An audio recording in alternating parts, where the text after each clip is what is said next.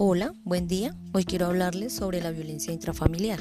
¿Qué es la violencia intrafamiliar? Es un término utilizado para describir la violencia y el abuso de familiares o una pareja, como el excónyuge, el exnovio o alguien quien con el que se tiene una cita, o una pareja o alguien que conviva en el mismo hogar está el maltrato de pareja íntima, violencia doméstica, maltrato infantil, abuso físico, violencia del noviazgo, violación marital, violación perpetrada por una persona con la que se tiene una cita.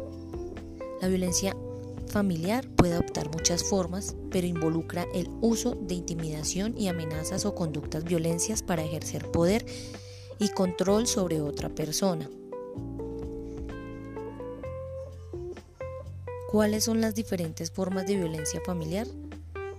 Existe la violencia física que se refiere a palizas o golpes que causan lesiones físicas que pueden incluir moretones, fractura de huesos, sangrado interno e incluso la muerte. La violencia sexual suele acompañar o seguir el maltrato físico y tiene como consecuencia una violación u otra actividad sexual forzada.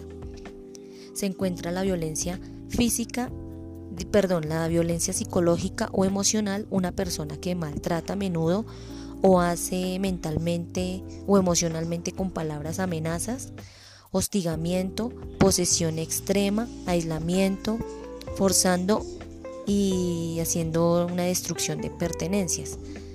Está también la violencia de acoso, que es la conducta de hostigamiento o amenaza repetida que a menudo deriva el maltrato físico o sexual. Está la violencia económica. Esto se da cuando la persona que maltrata controla en exceso a todos los recursos de la víctima, víctima como el tiempo, el transporte, el alimento, el vestuario, el refugio, el seguro y el dinero.